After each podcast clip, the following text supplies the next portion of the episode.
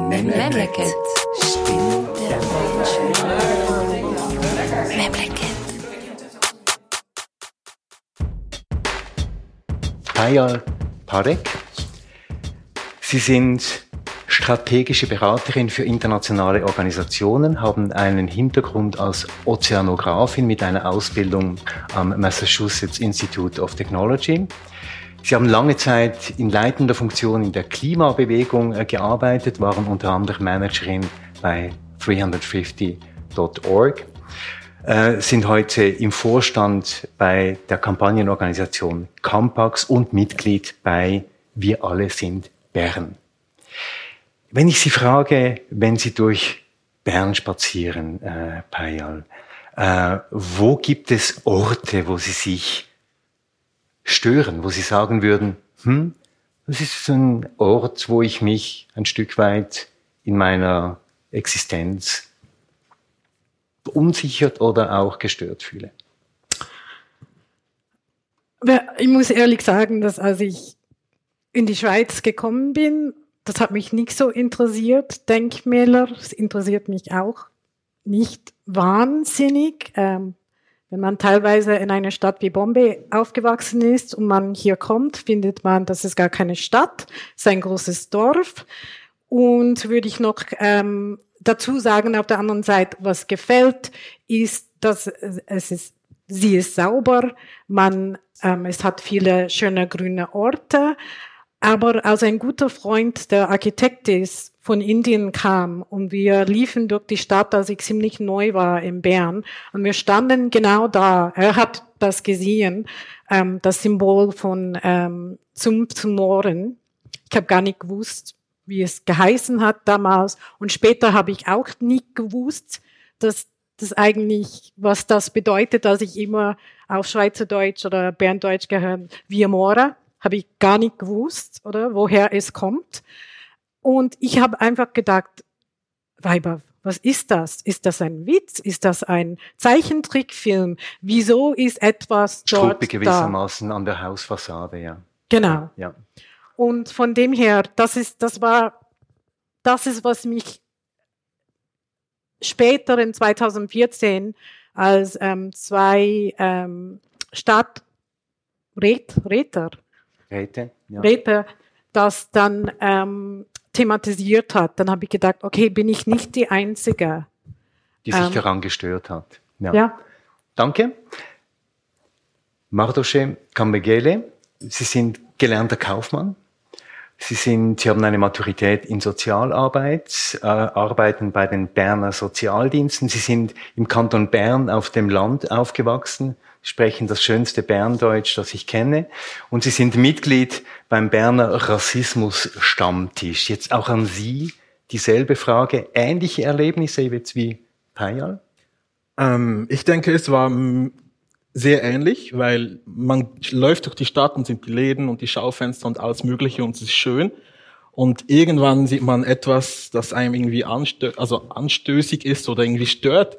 Und ab da, ab da sieht man irgendwie alles. Also ähm, ist zum Beispiel ähm, etwas, ähm, was ich gerade gelesen habe, sind die Geranien, ähm, die die Stadt Bern als Wahrzeichen hat. Ähm, was man nicht erzählt, ist, dass sie über Südafrika, über Holland in die Schweiz kommen und aus Bern, also in Bern sozusagen ähm, überall aufgehängt werden und man sieht irgendwie mehr Strukturen. Ich denke, die Strukturen stören mich persönlich vor allem. Dass zum Beispiel eben es Geranien gibt aus Südafrika, die sind cool. Und dann gibt es andere Pflanzen, Neophyten, die sind uncool und die müssen ausgerissen werden. Also das ist irgendwie so das, was mich stört. Also diese Art von Differenzierung, auch von unterschiedlichem Umgang mit ähm, Objekten. Ich glaube, wir werden äh, darauf äh, ganz sicher noch zu sprechen kommen. André Hollenstein, Sie sind Professor für ältere Schweizer Geschichte und vergleichende Regionalgeschichte an der Universität Bern. Sie haben die Diskussionen hier in der Stadt auch als Historiker äh, mit verfolgt. Wenn Sie so einen kurzen ersten Blick auf diese Diskussionen werfen, haben diese Diskussionen auch für Sie die Sinne im Umgang mit der Stadt geschärft? nicht unbedingt die Sinne, denn ich bilde mir ein, dass ich schon lange als Historiker mit offenen Sinnen durch diese Stadt gehe und sie historisch lese. Aber äh, den Geist hat es ein bisschen geschärft und zwar etwas irritiert. Mhm. Ähm, ich habe in meinen Vorlesungen jeweils erzählt, das Denkmalzeitalter sei vorbei. Es gibt ja eine Hochzeit der Denkmäler, 19. frühes 20. Jahrhundert und eigentlich seit Jahrzehnten äh, errichten wir keine Denkmäler mehr und auf einmal sind sie wieder ein Riesenthema mhm. und das hat etwas Irritierendes. Und wir kommen sicher darauf zu sprechen, warum sie jetzt plötzlich ein, ein Thema geworden sind. Jovita dos Santos Pinto, Sie sind Kulturwissenschaftlerin. Sie arbeiten am Interdisziplinären Zentrum für Geschlechterforschung der Universität Bern, sind an einem Dissertationsprojekt zur Repräsentation schwarzer Frauen in der Schweiz und Sie sind auch Mitglied von Blash, das ist das Netzwerk schwarzer Frauen in der Deutschschweiz an Sie auch die Frage, wo haben Sie sich denn das letzte Mal wieder mal so richtig aufgeregt, als Sie durch die Stadt gegangen sind? Das letzte Mal. Ähm, Gerade vor einer Viertelstunde, oder?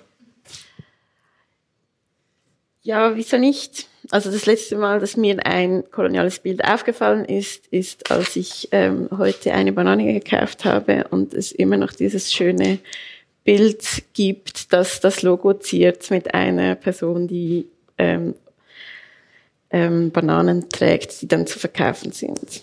Aber das ist nicht unbedingt ein Denkmal, aber es ist ein koloniales Bild, das mir heute begegnet ist. Und wie haben Sie darauf reagiert?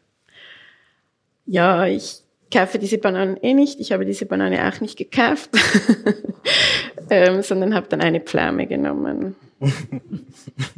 Ich frage deshalb, weil ich heute in der Kantine der größten Schweizer äh, Kunsthochschule äh, tatsächlich diese Schokoküsse gesehen habe mit der Aufschrift, die es eigentlich nach politisch korrekten Maßgaben eigentlich nicht mehr geben sollte und ich buchstäblich nicht gewusst habe, wie ich jetzt hier reagieren soll. Aber ich habe morgen noch mal eine Chance, um da zu reagieren.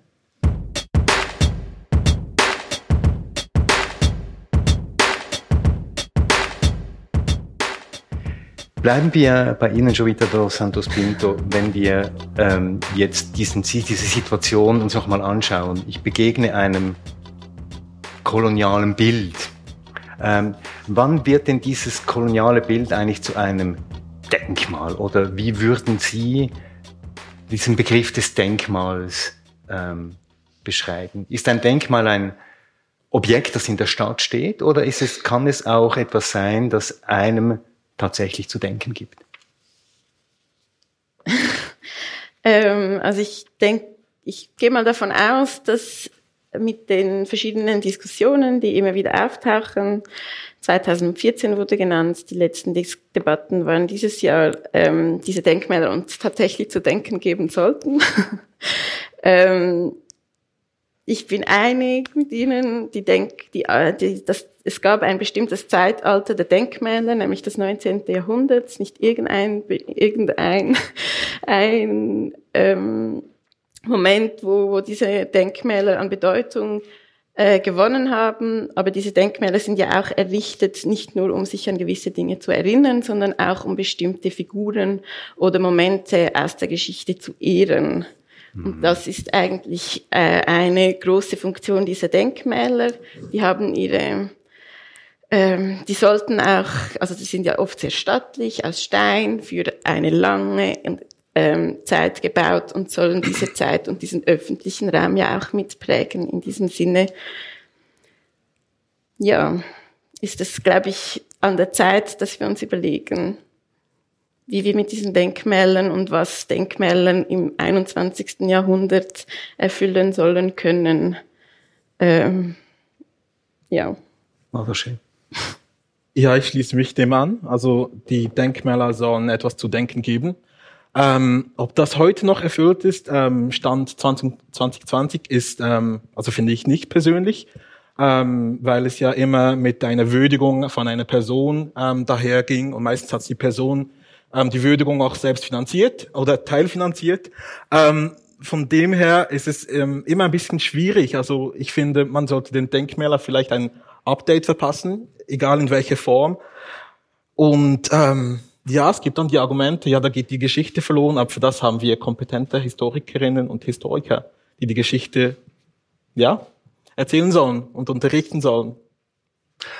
Also, wir einigen uns darauf, ein, über Denkmäler, die wir heute sprechen, das sind Objekte im öffentlichen Raum, mhm. also nicht irgendwo in einem Laden, sondern in einem privaten Raum, die eine bestimmte Wirkungsmacht auf dieses, auf diesen öffentlichen Raum ähm, ausüben und eine Repräsentation äh, geben von einer bestimmten Machtposition, sagen wir jetzt mal. Als Sie jetzt vor diesem Mohrendenkmal gestanden sind, können Sie das nochmal bisschen genauer schildern, was das für eine Wirkung hatte? Ja, ähm, gerne. Ich habe einfach gedacht, eben normalerweise denkt man, dass äh, Denkmäler sind dort Leute zu ähm, verehren.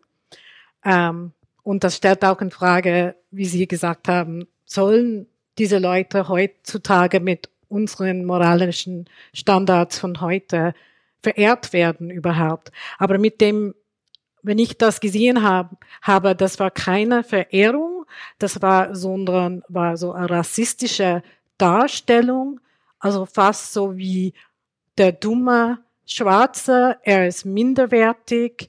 Ähm, ich denke, die, die, die, die Lippen ähm, so groß und und für mich, das war sehr verletzend als jemand aus dem globalen äh, Süden, obwohl in meinem Land auch, ähm, weiß ich, Leute wie ich, die aus der Oberschicht sind, wir sind auch, ähm, wir haben unsere Probleme, nicht zu sagen, dass wir äh, nicht schuldig sind, aber das war sehr verletzend. Und zu denken in einem Land, ich war ganz neu, vielleicht drei Monate war ich in der Schweiz und zu denken, das soll das Land, das neutral ist, Rote Kreuz, alle helfen und dann mitten in der Altstadt eine schwarze Person, es ist als ob sie lustig, lustig über ihn machen.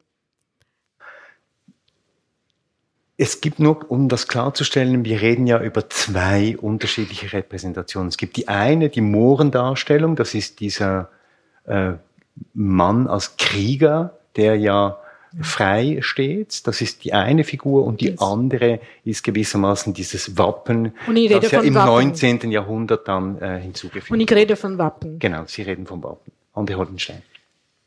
Ich habe einfach den Eindruck, dass es sich hier um ein großes kulturelles Missverständnis handelt. Mhm. Aus der ganz einfachen Überlegung, dass äh, diese beiden Darstellungen, über die wir jetzt diskutieren, die sind ja am Haus der Zunft zu Mohren angebracht. Mhm. Das sind keine Denkmäler zur Verehrung des Rassismus, sondern mhm. der Moor ist das Symbol dieser Zunft. Mhm. Und ich mache mir den ganz einfachen Gedanken, dass eine Zunft, die den Mooren zum Symbol ihres Wappens macht, ja sich nicht über die Mohren lustig machen will. Und sie wählt auch nicht ein Symbol, das, von dem sie annehmen muss, dass die Betrachter es als etwas Negatives und Pejoratives auffassen. Mhm. Sondern Wappen sind in der abendländisch-europäischen Tradition Symbole, auf die, auf die jene, die sie für sich auswählen, stolz sein wollen und nicht sich lächerlich machen wollen damit. Insofern denke ich, dass wir hier ähm, die Selbstwahrnehmung der Zunft zu Mohn und was sie sagen will, deutlich unterscheiden müssen von der Wirkung, die das auf andere haben kann. Und das sind zwei Ebenen, die miteinander in einem Spannungsverhältnis nun stehen. Und die Frage ist nun, wie wir mit diesem Spannungsverhältnis umgehen. Genau, ich glaube, einfach damit das nochmal klar ist, ähm, die Zunft zum Mooren 1383 äh, gegründet, ähm, die Zunft der Schneider und Tuchscherer, ähm, also eine Zunft, die auch eine sehr alte Tradition und natürlich eine weit vorkoloniale Tradition hat. Ja. Mardo und nachher Bayern. Ja, eben, ähm, so ein bisschen die Deutungshoheit ist mir ein bisschen gerade sauer aufgestoßen, weil eben ähm, einerseits ähm, wer hat also ja wer hat das genehmigt, dass man jetzt sich dem Klischee bedient und das auf sein Wappen packt. Andererseits ist halt auch die Frage der Darstellung. Also man sieht nur einen Kopf ähm, von, einem, von einer schwarzen Person jetzt beim Wappen und ich habe da meinen Kollegen gefragt, Google, und bin dann recherchieren gegangen. Und ähm, ja, also die, die Geschichte von Mauritius und so ist wahrscheinlich vielen bekannt. Ähm, ich weiß nicht, ob ich da vorgreife oder später lieber. Nein, es geht ja alles um diesen Begriff des Mohren, oder? Der ja äh, durchaus kontrovers diskutiert wird. Also Heiliger Mauritius, Genau. kleiner Einschub. Ja. Also eben, ähm, es gab ja die Expansion ähm, des Islams im dritten Jahrhundert. Ähm, die ging stießen vor bis zur Iberischen Halbinsel, von dort aus weiter.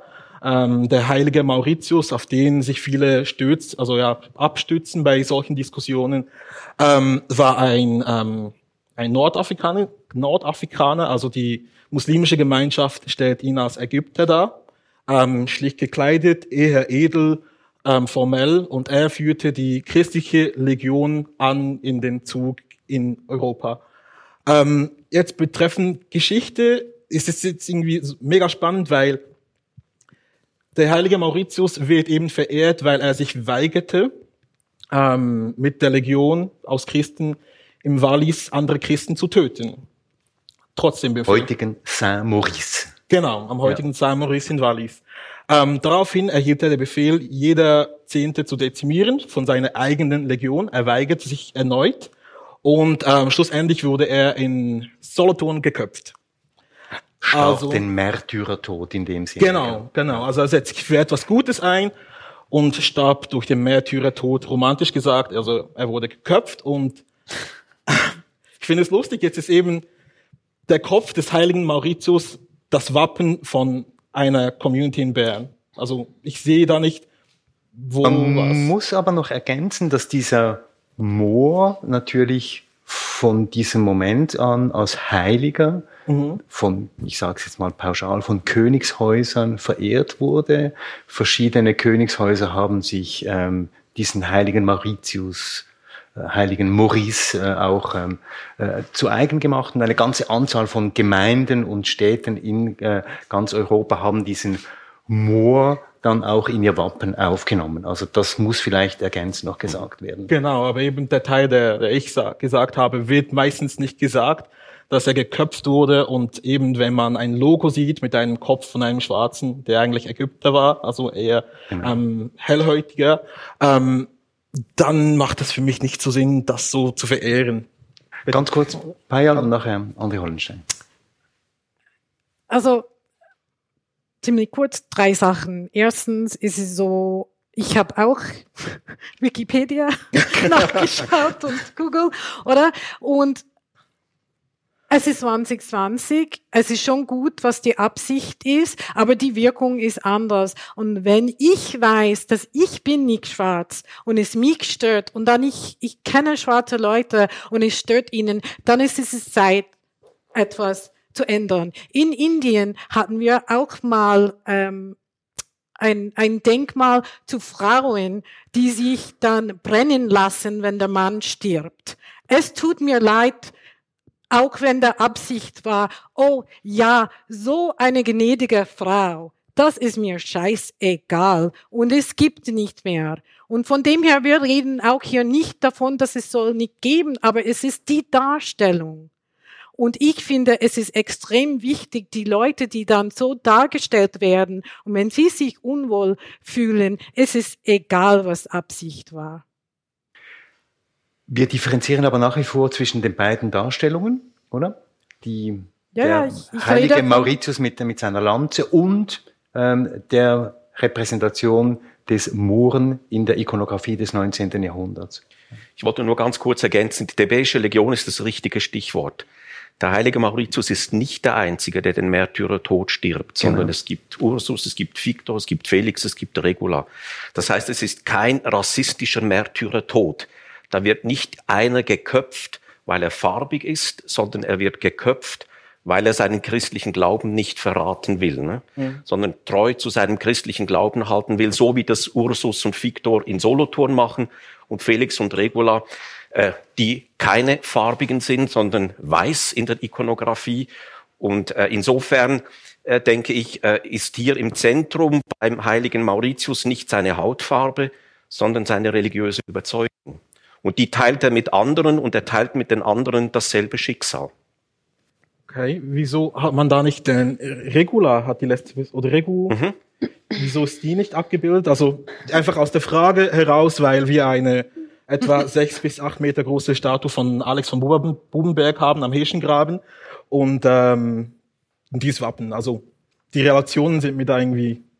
Aber das ist eine Frage, die ist ähm, offen. Gut, aber interessant, ich glaube, wir kommen gleich darauf, ähm, wer wird eigentlich repräsentiert und was hat das für eine Wirkung. Ja. Also ähm, ich möchte mich da nicht so weit hinaus wagen in die Deutung der Geschichte aus dem 12., 13. Jahrhundert. Aber was ja doch auch feststellbar ist, ist, dass auch in der Ikonografie solche Bilder sich verändert haben und dass es ja interessant ist, welche Ikonografie wir zurzeit haben an diesem Gebäude.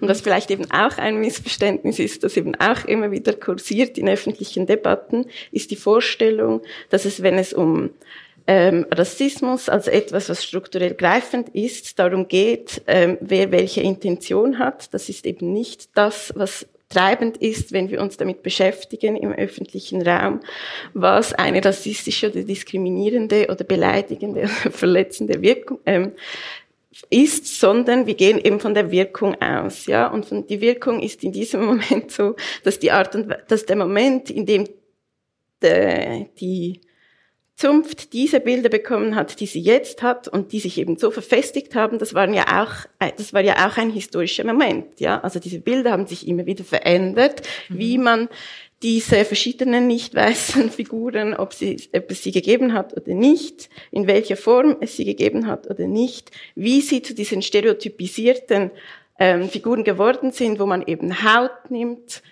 ähm, Haar, Haarform nimmt, Augenform nimmt, Mundform nimmt. Das sind Merkmale, die innerhalb von Rassentheorien und Rassenthesen erst zu diesen bedeutsamen Merkmalen, um Körper zu beschreiben und kategorisieren und klassifizieren zu können, überhaupt erst wirksam gekommen, geworden sind. Und das ist nicht eine Geschichte aus dem Mittelalter, sondern es ist genau die Geschichte, wo, wo die Moderne anfängt, wo man eben auch sieht, wenn man Abhandlungen von Valentin Gröbner anschaut, die Erfindung der Hautfarbe, in welchem Moment werden bestimmte Körper zu bestimmten geografischen Regionen innerhalb dieses äh, Planeten zugewiesen und aufgrund von welchen Merkmalen. Und das ist der Moment, also der Moment, wo irgendwie ähm, die Art und Weise, wie nicht weiße Menschen oder wie Menschen von außerhalb von Europa nach Europa gelangen oder auch auf andere Kontinente gelangen, sehr fest, sehr viel damit zu tun haben mit einer europäischen Expansion. Ja, also deshalb das 16. Jahrhundert, der Beginn der ersten europäischen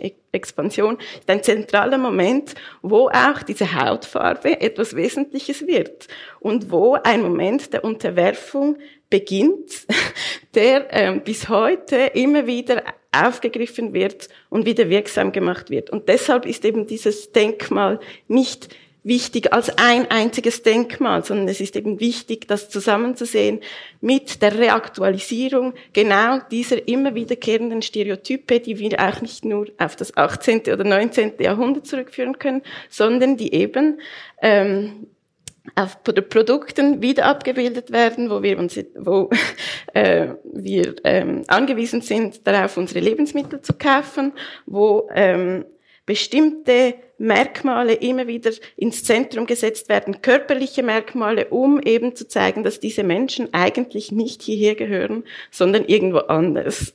Und das ist und, und, und diese Wirkung, um diese Wirkung geht es, ja, und, und nicht um die Intention der Zunft.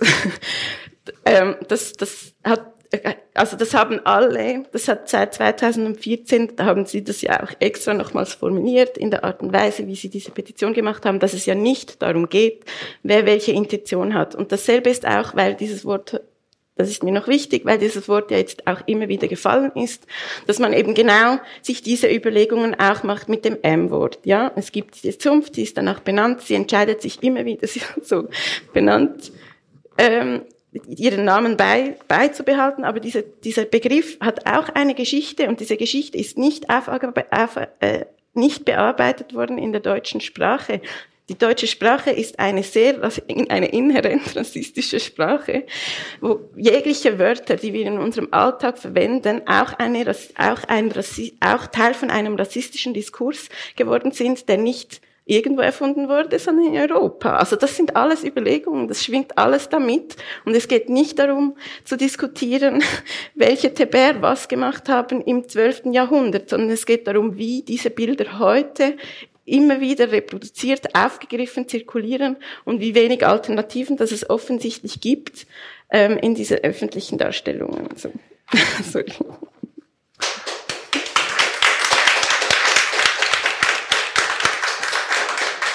Ich wollte gerade darauf hinweisen, dass dieses jetzt ähm, M-Wort natürlich etymologisch eine ganz andere äh, Geschichte hat als eben ein äh, verehrungswürdiges, ähm, eine, eine, eine, eine verehrungswürdige Figur. Oder also die sprachliche Herleitung kommt vom Maurus, äh, dunkel, äh, zum Teil schmutzig, griechische Wurzeln, die auch in eine ähnliche Richtung gehen und hat natürlich auch eine lange Geschichte in der deutschen Sprache. Jetzt, wie gehen wir mit dieser Situation um? Was sagt der Historiker? Ich wollte nur ein bisschen Einspruch erheben. Mir ist das zu einseitig. Mhm. Äh, ich glaube nicht, dass man einfach sich darauf versteifen darf und sagen, die Wirkung ist das alles Entscheidende, sondern diese Figuren haben ihre Geschichte und sie haben ihre Aussageabsicht. Das ist für mich ein Teil des Objekts. Und ich denke, dass die beiden in, zueinander in Diskussion und in eine Debatte treten müssen und dass man nicht das eine zulässt und das andere ausblendet. Äh, diese, die, die, die Tradition des Mohren äh, in diesem jetzt nicht nur eben im, im, äh, bei der Zunft zum Mohren, sondern in zahlreichen anderen Kontexten. Sie haben es jetzt kurz erwähnt, es gibt eine Patrizierfamilie in Nürnberg, die heißt Tucher und die hat den Moor in ihrem Wappen, weil sie eben einmal Geld verdient hat mit einem Tuchgewerbe. Okay. Ähm, da ist eine Aussageabsicht dahinter und das hat eine lange, lange Geschichte. Das sind äh, vor der rassistischen Wahrnehmung sind noch ganz andere Bedeutungen in diesen Objekten abgelagert und eingelagert und zugeschrieben. Und ich denke, ein historischer, ein wissenschaftlicher Umgang damit nimmt diese auch zur Kenntnis und äh, trägt ihnen auch Rechnung und gibt sich die Mühe, diese Schichten gewissermaßen archäologisch auch äh, hervorzuheben und zutage zu fördern. Selbstverständlich ist zu akzeptieren, dass heute eine bestimmte Wirkung äh, von diesen, äh, von diesen Darstellungen ausgeht. Und die Frage ist nun die, wie geht man mit diesem Spannungsverhältnis um? Und da habe ich persönlich eine klare Meinung. Ich bin äh, kein Anhänger von äh, Entfernungen. Wir sind, glaube ich, aus dem Bildersturmzeitalter raus und sind auch keine Talibans hier. Äh, sondern äh, ich finde, es geht darum, diese Figuren zu kontextualisieren.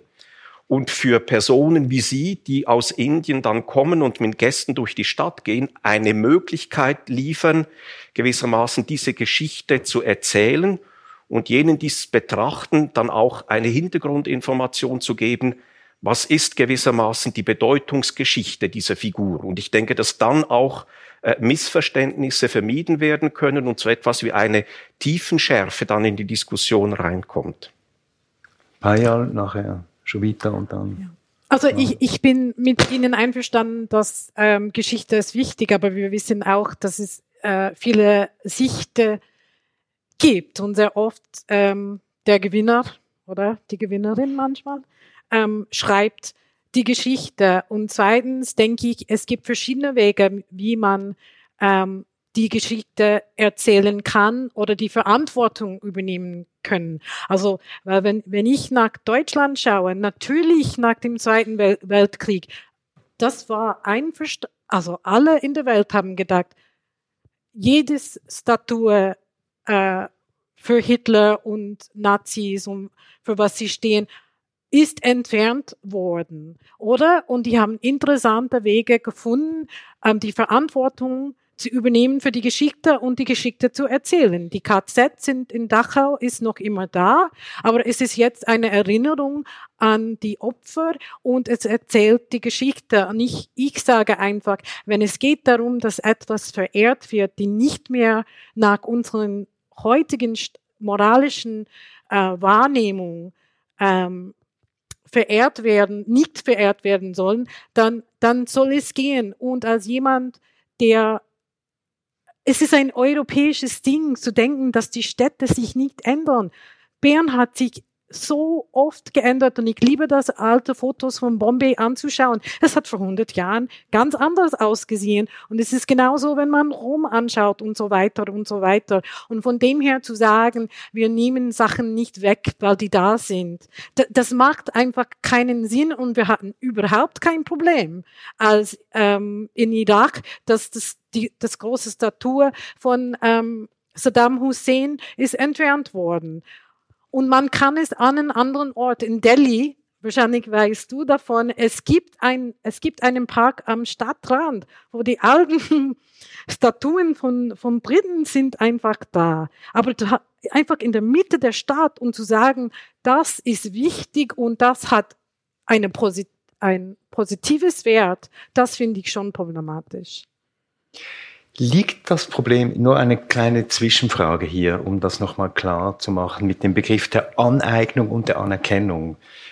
Ist, liegt das Problem nicht hier darin, dass eben diese Figur des, des Muren ähm, von jemandem sich angeeignet wurde und die Personen, also sage ich mal, diese Gruppierung, diese Königshäuser, diese Familien, die sich das angeeignet haben, die haben ja eine bestimmte Machtposition und sicher auch ein bestimmtes Verhältnis zu dieser Figur entwickelt. Also in dieser Figur manifestiert sich ja, um das jetzt ähm, hier noch äh, anzuhängen an das, was wieder der Pinto Santos gesagt hat, nicht nur eine historische ähm, Genealogie, sondern auch eine Genealogie der Macht. Und könnte man nicht darin auch ein Problem sehen, dass hier eine Figur angeeignet wurde, ich sage jetzt mal ein bisschen plump, ohne dass die Gegenfigur die gleiche Möglichkeit gehabt hätte, historisch. Aber diese Aneignungen finden ja weit, weit, weit vor dem kolonialen Zeitalter statt. Das muss man doch berücksichtigen. Aber es behauptet auch niemand, dass es keinen Rassismus gegeben hätte vor der, ähm, vor der kolonialen Zeitrechnung, oder? Also wenn wir Herodot lesen, wie Herodot über die Afrikaner schreibt, dann. Ja gut, es, es, es gibt seit Mensch, seitdem es Menschen gibt, gibt es einen despektierlichen Blick bestimmter Menschen auf andere Gruppen. Das ist eine anthropologische Konstante, ja. Das mhm. ist sehr bedauerlich, aber äh, ist, ist so. Aber wir reden ja jetzt vom heiligen Mauritius. Genau. Ja.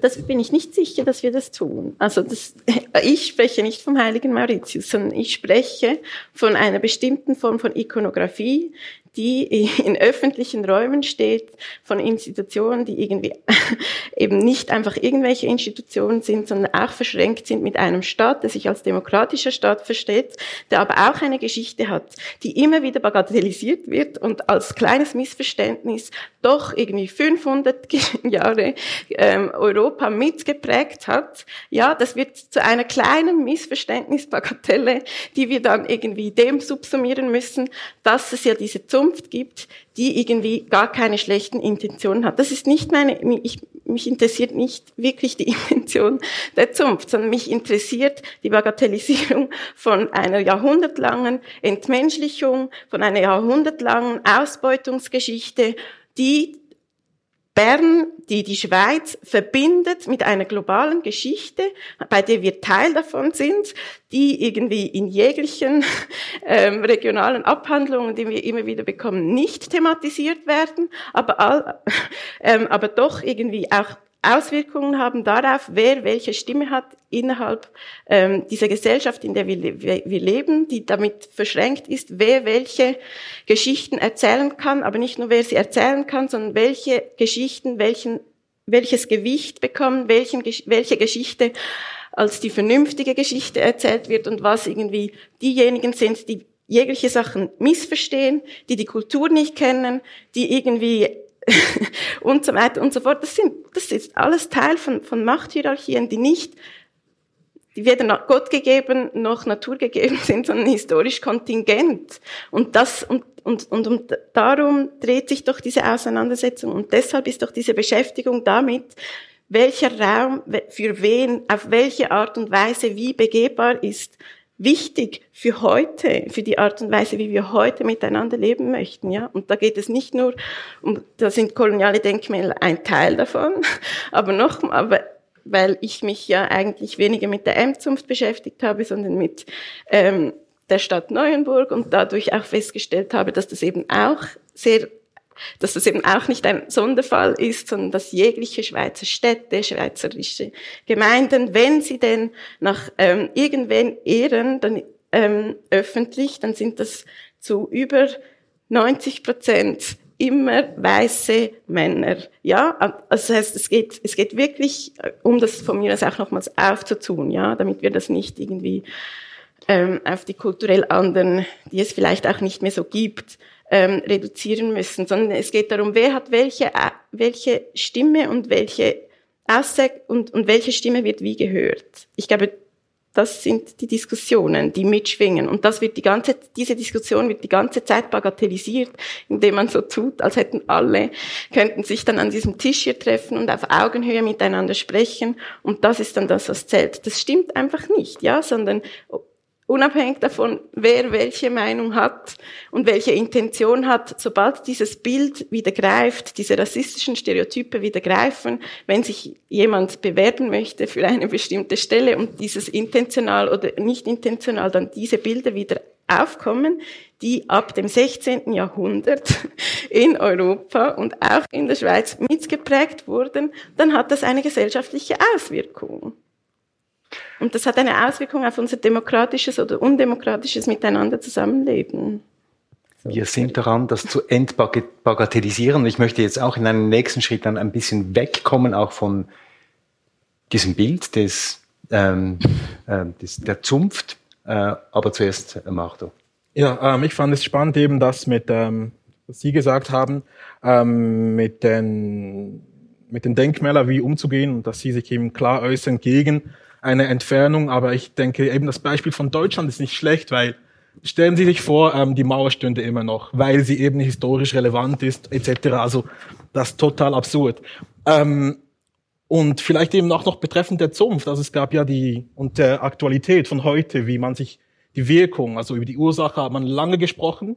Und jetzt ist es doch mal Zeit für die Wirkung. Zum Beispiel, bei der Black Lives Matter Demonstration in Bern 4000 Menschen, die sich klar solidarisierten für, ähm, also gegen Polizeigewalt und für ein stärkeres ähm, Hinschauen, Zuschauen miteinander, wurde dann plötzlich die Statue abgedeckt, also der Zunft. Und da frage ich mich, was ist dann da die Intention? Also es ist blanke Angst, es ist eben eine Reproduktion der Rassentheorie, die immer noch herrscht. Also sprich, jetzt kommen die, jetzt kommt die Community zu uns nach Bern. Was machen wir? Wir sperren das ab, großräumig. Ähm, und ja, das widerspricht sich auch mit dem, ja, wie soll ich Verehren der Statue. Dass sobald die Leute dann von der Tür stehen und sich stark machen für etwas Gutes, dass man da plötzlich alles abdeckt und so tut, bagatellisiert und sagt, nein, nein, alles gut, weitermachen. Ganz kurz. Ja. Ähm, also was mich eigentlich als ähm, Person of Color, als Frau, die erst mit 33 von Bombay, Mumbai gekommen bin in die Schweiz, ist genau diese Frage von der Macht. Und ähm, für mich der ganze Diskurs von diesen Denkmälern, für mich war ganz klar, das ist eine Marktfrage, aber auch eine strukturelle Frage. Wegen dieser Geschichte, genauso wie in Indien haben wir ein Kastensystem, das eingebaut ist in die Struktur der Gesellschaft, haben wir hier diese gleiche Situation und es geht darum, dass ein Teil der Gesellschaft will kein Verlust von Macht haben und will nicht wirklich, dass die anderen sich integrieren. Und wenn ich schaue die Schweiz an und ich vergleiche das mit England oder Deutschland, jedes Land hat Probleme, aber in der Schweiz, ich sehe selten jemand im Fernsehen mit Migrationshintergrund oder ist Ausländer oder Ausländerin oder Migrantin. Ich sehe selten an Universitäten, wer sind die Professoren. Ich war an der Uni hier als Postdoktorand. Ähm, ich war die einzige nicht aus Europa, die einzige nicht weiße ähm, Person. Ich sehe das auch in den politischen Parteien. Wie kann es sein, wenn äh, Migrantinnen sind 25 Prozent der Bevölkerung, aber wir sind nicht im ähm, Denken, vordenkerische Rollen. Und ich komme einfach zum Schluss, dass es gibt einen Teil der Gesellschaft, die nicht haben möchten, dass wir wirklich integriert sind. Weil dann müssen wir auch ein Teil des Kuchens sein. Und damit sich das ändert, um jetzt das nochmal zurückzuführen auf unsere Diskussion, würden Sie sagen, braucht es eine neue Lektüre auch des städtischen Raums? Es braucht eine Relektüre einer Stadt wie Bern und anderer Städte als Produkt auch einer kolonialen Vergangenheit, damit wir verstehen, woher wir kommen und was wir hinter uns haben und woher all dieser Reichtum kommt, all diese Pracht, die wir hier haben entlang ein bisschen dieses kolonialen Stadtplans der Stadt Bern, wo ja nicht nur die Zunft zum Mooren eine Rolle spielt, sondern ganz viele andere Gebäude, die uns auch eine Geschichte erzählen. Braucht es eine Relektüre der Stadt, damit wir überhaupt die Machtstrukturen, die wir heute haben, auch verstehen können? Wenn ich vielleicht da kurz nochmal intervenieren darf. Ähm Sie haben vorhin für mich äh, in einer Art und Weise gesprochen, als hätten nur farbige Personen einen Migrationshintergrund oder ich habe Sie vielleicht missverstanden. Ich finde, wir müssen aufpassen, dass wir die Relationen bewahren und eine Schweizer Geschichte des Rassismus oder eine Geschichte des rassistischen Denkens und Handelns in der Schweiz so betreiben, dass wir die Relationen im Blick behalten. Mhm. Was mir beispielsweise auf diesem Stadtplan fehlt, ist eine Erinnerung an das, was ich in meiner Kindheit und Jugendzeit noch erlebt habe, wo der Rassismus massiv gegen Italienerinnen und Italiener gerichtet war. Mhm. Wenn es nach dem Zweiten Weltkrieg eine massive rassistische ähm, eine Auseinandersetzung gegeben hat, dann war es zunächst einmal die mit den Gast, sogenannten Gastarbeitern aus Italien, aus Spanien, aus Portugal. Mhm. Cinque war ein ganz übles Schimpfwort. Mhm. Und ich finde, wenn, wenn, der, wenn der Stadtplan von Bern nach äh, rassismuskritischen Gesichtspunkten neu kartiert werden muss, dann ist das auch ein Teil und nicht nur die koloniale Vergangenheit, die meines Erachtens, wenn ich versuche als Historiker so ein bisschen die Relationen zu wahren, doch einen geringeren Stellenwert hat, was nicht heißt, dass die mhm. Anliegen dieser äh, Gruppen absolut legitim sind, aber ich versuche so ein bisschen die Relationen zu behalten. Aber ist das jetzt ein Gegenargument Nein. oder eigentlich einfach Nein. eine Ergänzung, ist, dass ist, wir Ergänzung, sagen ja. müssen, wir brauchen einen Stadtplan des Rassismus gegen ähm, spanische und italienische Migranten? Ja. Nein, nein, es ist also, mir nur aufgefallen, so wie wir einen Stadtplan des Rassismus eine bestimmte, gegen eine türkische bestimmte Sichtweise und, auf den Rassismus ist auf diesem Stadtplan abgebildet. Mardo und nachher Jovita. Ist gut. Gut, aber wer eben auch A sagt, muss auch B sagen. Also man kann nicht bei G anfangen bei der Geschichte, also auch Sie als Historiker leider nicht, ähm, weil eben der Stand, also der Wohlstand der Schweiz und alles, was wir besitzen und haben, basiert zu einem großen Teil auf die Kolonialzeit. Und dann kann man nicht sagen, hey, das, was mal war, das zählt nicht und wir starten erst eben in den 70er Jahren mit der Schwarzenbach-Initiative und allem Möglichen. Also man muss das ganze Spektrum anschauen und das ist das, was gewesen ist. Und ich würde nicht sagen, dass wir eine koloniale Vergangenheit haben, sondern wir sind am Ende der kolonialen Zeit, weil die Figuren und Statuen sind immer noch da. Also die Geranen sind auch immer noch da. Und ähm, das ist jetzt der erste Anfang mit dem Stadtplan. Und ja, jetzt haben wir viel Arbeit zu machen. Also das wäre mehr mein Appell, anstatt irgendwie versuchen, das eine gegen das andere zu werten, weil das eine eben die Zeit ähm, der Gastarbeiter, der sozusagen Schrankkinder, die auch momentan aufgearbeitet wird, irgendwie höher zu stellen oder tiefer zu stellen, das liegt nicht in unserer Deutungshoheit finde ich. Rita? Also die Stadtkarte ist ähm, koloniales Bern, glaube ich, benannt. Und ich glaube, das ist auch mit die, das Thema, womit sie sich auseinandersetzt. Und zum ähm, Thema Rassismus bin ich ähm, völlig einig, ja. Also gerade wenn man sich auch nochmals anschaut, mit welchen Rhetoriken und mit welchen Techniken ähm, ähm, Italienerinnen ähm, damals in der Schweiz verändert wurden, dann sind das alles Mechanismen und Werkzeuge gewesen, die schon lange vorher im Angebot standen. Und, und, noch, und der Unterschied ist vielleicht, dass man eben diesen anderen Teil der Geschichte eben so wenig auch behandelt hat. Und zwar, wenn ich an Völkerschauen denke, wo die Schweiz eines der beliebtesten Orte war und Durchgangsorte für so viele Völkerschauen, die durch ganz Europa gereist sind, genau um dieses Bild zu popularisieren, nämlich von der Minderwertigkeit von nicht weißen Menschen von außerhalb von Europa. Ja, die sind auch nach Italien gereist und die sind sind auch nach Portugal und auch nach Spanien gereist, wie mein Vater, als er in den 60er Jahren in der Schweiz gelebt hat, sehr wohl miterlebt hat, ja, auch in Bezug zu.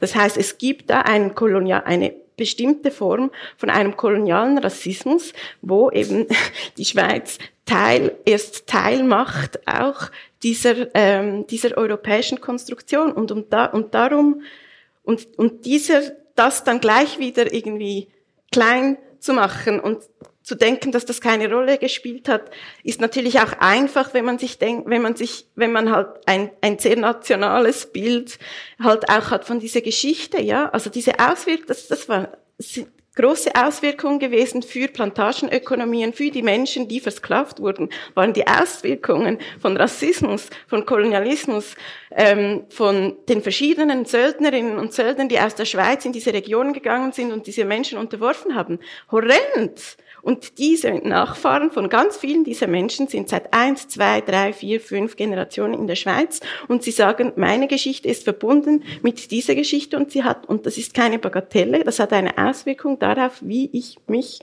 heute hier bewege. Und es geht nicht darum, um ein Viertel, sondern wenn wir daran denken, wie viele Menschen Migrationshintergrund haben, die jetzt ähm, unter 18 Jahre alt sind, dann ist das über die Hälfte. Ja, also es ist ein, eine wichtig und und und das und das sage ich nicht, um zu sagen, dass wir uns nicht ähm, mit der äh, mit der sogenannten Gastarbeiterzeit in der Schweiz beschäftigen müssen, sondern wir müssen uns überlegen, wie hängen diese beiden Geschichten miteinander zusammen?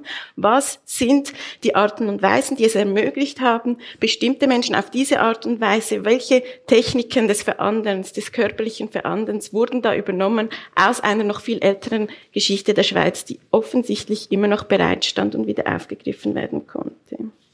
Also halten wir fest, wir stehen an einem neuen ähm, Zeitpunkt der Geschichte, wo eben eine andere Generation äh, mit einem anderen Hintergrund hier einen anderen Blick nicht nur auf ein Symbol oder auf eine auf ein ein, ein, ein einzelnes ähm, äh, Denkmal wirft, sondern auf einen ganzen städtischen Raum und natürlich auch auf eine Gesellschaft.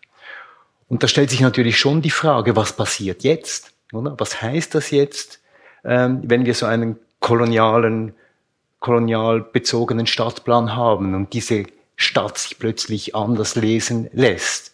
Was heißt das für unser Geschichtsverständnis und was passiert jetzt damit? Was geschieht mit dem Selbstverständnis einer Stadt wie Bern?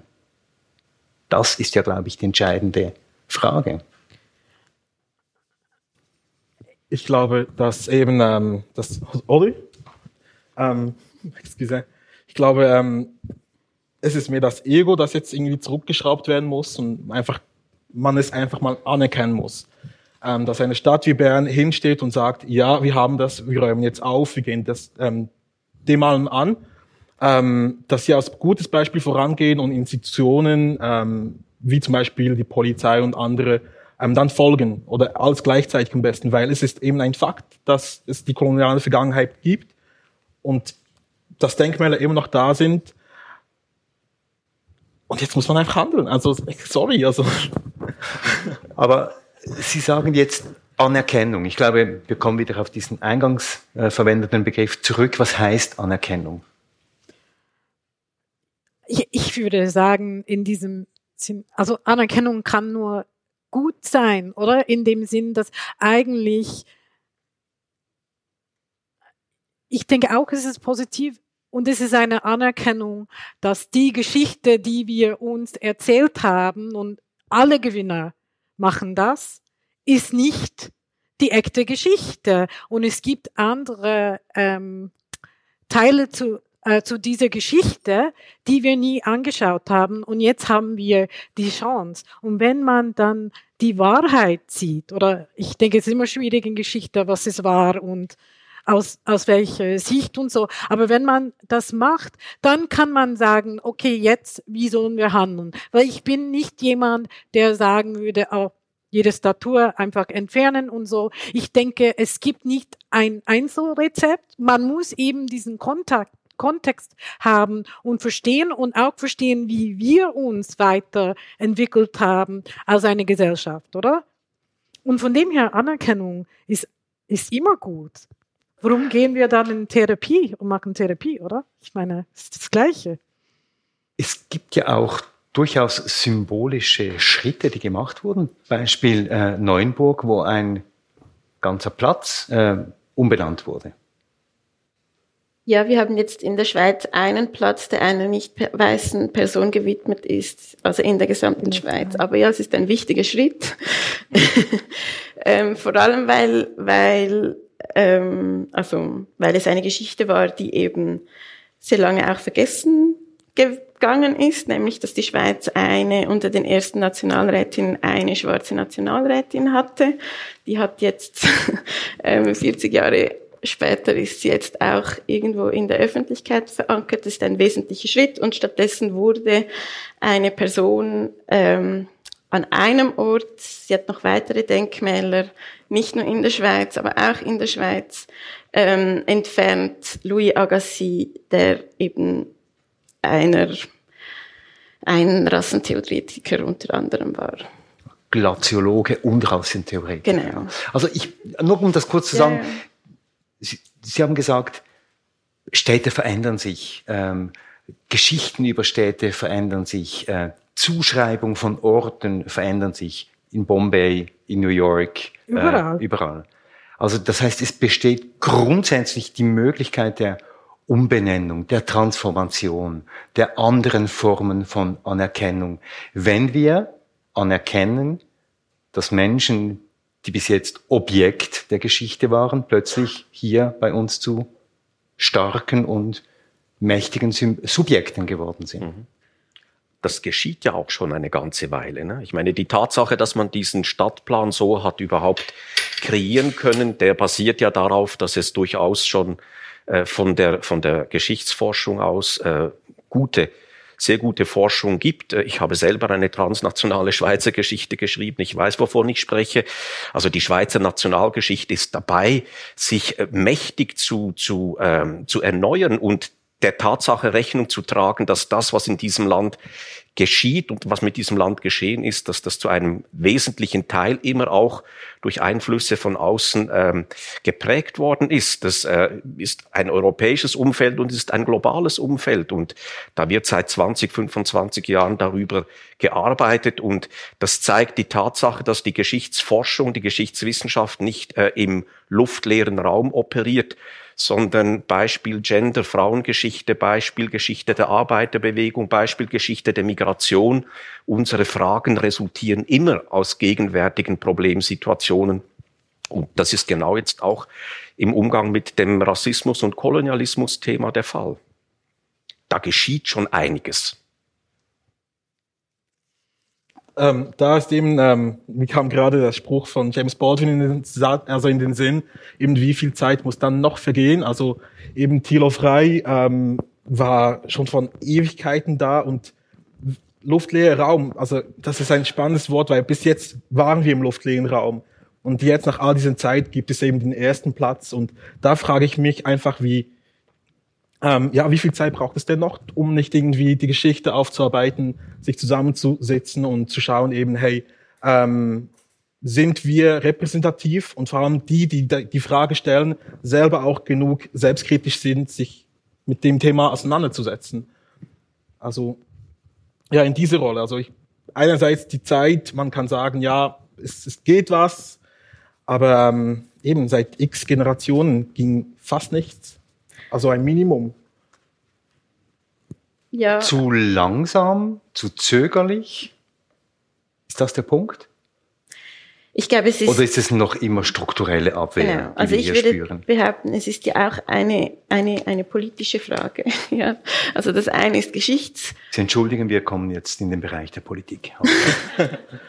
das eine ist ja ähm, Geschichtsforschung und auch innerhalb der Geschichtsforschung gibt es Politik, ja. Also beispielsweise, dass die Geschichte von Thilo Frey jetzt an diesem Ort ist, wo sie ist, hat damit zu tun, dass unter anderem ich Forschung zu ihr betrieben habe, weil das vorher lange Zeit nicht gab. Es hat aber auch damit zu tun, dass verschiedene schwarze Organisationen bei ihrem Versterben nach zehn Jahren dafür, dazu, darauf insistiert haben, dass dieser Ort, dass, dass man sich mit Thilo Frey auch in Neuenburg zu beschäftigen an äh, beginnt und diese Person, die ja zuerst Zeit haben musste, um vergessen zu gehen, um dann wieder erinnert zu werden, dann wieder erinnert wurde. Und das sind politische, es sind politische ähm, Fragen, die da mit eine Rolle spielen. Das eine ist Erinnern und das andere ist und, äh, und das ist natürlich verschränkt damit, welche Erinnerungspolitik man führt, wer irgendwie da welche Stimme hat und wem wie zugehört wird und wer wie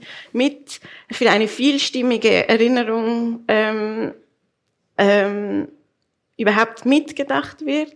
Ich glaube, es geht ja, ja, ja.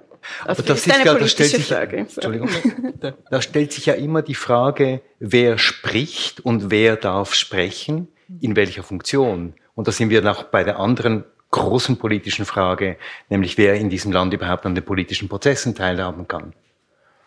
Und Genau. wer hört zu? Ich glaube, wer zuhört, ist auch Ja. wichtig. Entschuldigung, ja, habe ich vergessen. Es braucht immer ein Gegenüber. Ja. Genau, eben ähm, bei der Politikfrage ist Neuenburg sehr spannend.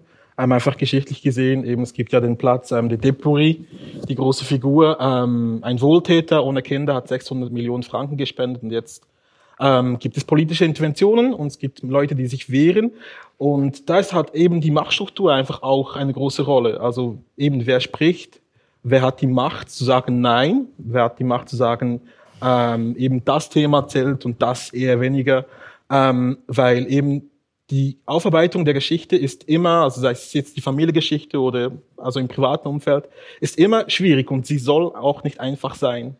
Und da muss man vielleicht einfach von seinem Ego zurücktreten und mal zuhören, lernen zuzuhören, vor allem ähm, Leute, die ähm, eine Erfahrung in diesem Bereich haben oder eine Geschichte in diesem Bereich haben, weil schlussendlich kann man mehr voneinander lernen, als wenn man sich bekämpft.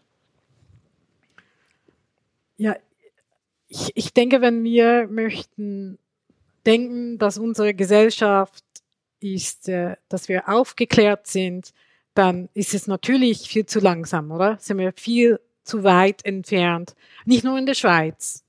Also ich kann von Indien, ich kann von USA reden, ähm, von, von wo wir sein sollten, wenn wir reden von Gleichheit. Auf der anderen Seite, ich verdiene mein tägliches Brot, ich mache ähm, Kampagnenberatung für internationale NGOs. Es geht um Macht, oder? Und es geht darum, dass man muss die Mächtigen zwingen, ähm, Macht zu teilen. Und wir machen das nur, indem dass es immer mehr von uns gibt, die sagen, es muss anders sein und es wird anders sein. Und deswegen wir muss leider, wir müssen leider dranbleiben, weil es es gibt Leute, die einfach so festhalten an was alt, veraltet ist.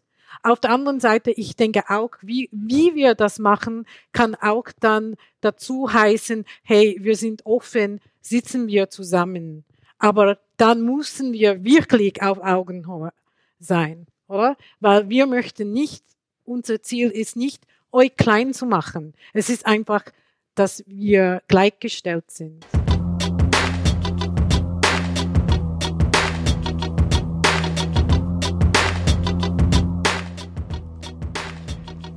Das wäre jetzt schon ein Schlusswort, aber es ist noch nicht zu Ende, weil ich habe noch eine Abschlussfrage an Sie alle, bevor ich zu Ihnen öffne und die lautet eigentlich jetzt ganz pragmatisch, doch, wenn wir wieder zurückkommen auf die Denkmäler und nachdem wir gesagt haben, Denkmäler sind auch Ausdruck einer bestimmten Machtposition, was machen wir jetzt damit? Ich habe heute das Bild einer Demonstrantin gesehen, die Alfred Escher rot besprayt. Sie haben gesagt, es wurden Denkmäler auch schon entfernt, gewaltsam äh, entfernt. Ähm, die eine ähm, Statue zum Mohren wurde mit einem Schild, mit einem erläuternden Schild äh, ausgestattet. Was tun wir? Ich beginne bei Ihnen, Jovita dos Santos Pinto. Also kurze ich, Antwort. Wir kurze brauchen Antwort. hier konkrete, glaube, es ist eine wir brauchen hier es konkrete ist eine Poli- Vorschläge. Es ist eine politische Diskussion, was damit geschieht. Ich glaube, um, wenn wir sie dem- demokratisch führen möchten, müssen wir uns überlegen, wer hat, welche Stimme hat welches Gewicht innerhalb dieser Diskussion. Und dann gibt es eine Reihe von verschiedenen Arten und Weisen, wie mit diesen Denkmälern umgegangen wird. Das heißt, auch wenn sie an bestimmten Orten wegkommen, muss es noch nicht unbedingt heißen, dass sie ganz verschwinden, sondern es heißt vielleicht einfach, dass sie wie äh, im Museum in Berlin in ein Museum gelangen, das sich eben mit Denkmälern beschäftigt. Ja, wo man sich eben damit beschäftigen kann, wie kommt es, dass man gewisse Männer im 19. und 18. und 20. Jahrhundert ähm, als gesamtheitliche, heroische und überragende Menschen abgefeiert hat. Und dann tut man das nicht einfach verschwinden lassen und es verschwindet auch nicht alles, sondern man kriegt eine Möglichkeit, sich anders damit zu beschäftigen. Und da gibt es eine Reihe und eine Vielzahl von Möglichkeiten, wie das möglich ist. Aber dafür muss man zuerst anerkennen, dass eben koloniale Bilder ähm, nicht nur vergangen sind, ähm, sondern sie sind nicht nur da, sondern sie haben auch heute noch eine Wirkmacht. Und das ist der erste Schritt für die politische Diskussion. André Hollenstein. Man lässt sie stehen, weil sie Zeitzeugen sind einer bestimmten Vergangenheit und äh, nimmt, unternimmt einen riesen geschichtspädagogischen Effort, um den heutigen Betrachtern die Geschichte dieser Artefakte vor Augen zu führen. Und dadurch auch ähm, in einem aufklärerischen Sinn darauf hinzuweisen, dass Wahrheiten, die heute gelten, früher nicht diesen Geltungsgrund hatten und umgekehrt. Also insofern auch eine Anleitung zum historischen Denken, ein historisches Denken, das anerkennt, dass Normensysteme, Wertehorizonte sich mit der Zeit verändern. Pradesh. Ähm, ich denke, es, ähm, ein Komitee muss ähm, verschiedene Akteuren dabei haben. Man muss überlegen, wer, aber ich denke, Gewicht soll schon legen bei, bei denen, die ähm, verletzt sind. Ich glaube, es ist wichtig, auch Leute, Fachpersonen wie Historikerinnen und ähm, Leute, die mit Denkmäler, Denkmälerschutz oder was weiß ich machen. Und, und dann man, man schaut das an. Ähm, und ich denke auch, dass es, es kann nicht sein, dass ähm, es ist einfach ein ähm, One-Size-Fits-All äh, Lösung gibt. Ähm, muss, muss man schauen. Und ich denke, es muss auch wichtig sein, dass man die, Verwand die, die historische Verantwortung äh, nicht vergisst. Danke. Madhushe Kambegele. ich muss ähm, bei gewissen Punkten muss ich eh widersprechen, weil eben ähm, eine sofortige Lösung finde ich nicht gut. Also das, das bringt nichts. Irgendwie ähm, jetzt in, den Wunsch zu haben, jetzt kommt eine Lösung, die alle fittet, ähm, ist eine Illusion, weil es braucht Zeit. Es ist eine unangenehme Diskussion, diese muss man jetzt einfach austragen. Ähm, man muss nicht auf ein schnelles Ende hoffen, weil das wird wahrscheinlich nicht kommen. Ähm, bezüglich eben, dass die Geschichte keinen Einfluss hat auf heute oder heute keinen Einfluss hat auf die Geschichte, ähm, ist ein bisschen schwierig, weil die Rassentheorie lebt heute noch mit der Geschichte mit und lebt noch mit den Denkmälern, mit der Geranien und alles. Also erster Schritt ist Anerkennung und das ist das Minimum, das die Leute, die zum Beispiel auf dem Bundesplatz waren, wollen. Nicht mehr, sondern mal klaren Tisch und das Minimum. Und ab da können wir schauen, was wir zusammen wollen. Den Verdacht habe ich auch, dass wir hier wirklich am Anfang einer äh, Geschichte stehen und dass da noch sehr viel Arbeit äh, auf uns wartet. Erstmal ganz herzlichen Dank, Jovita dos Santos Pinto, Andre Hollenstein, Mardoche Kabengele und Kaya Tarek.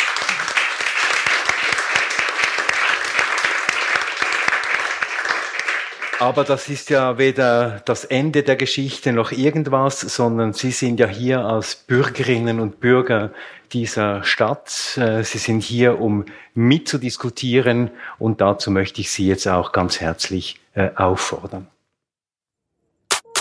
Memleket.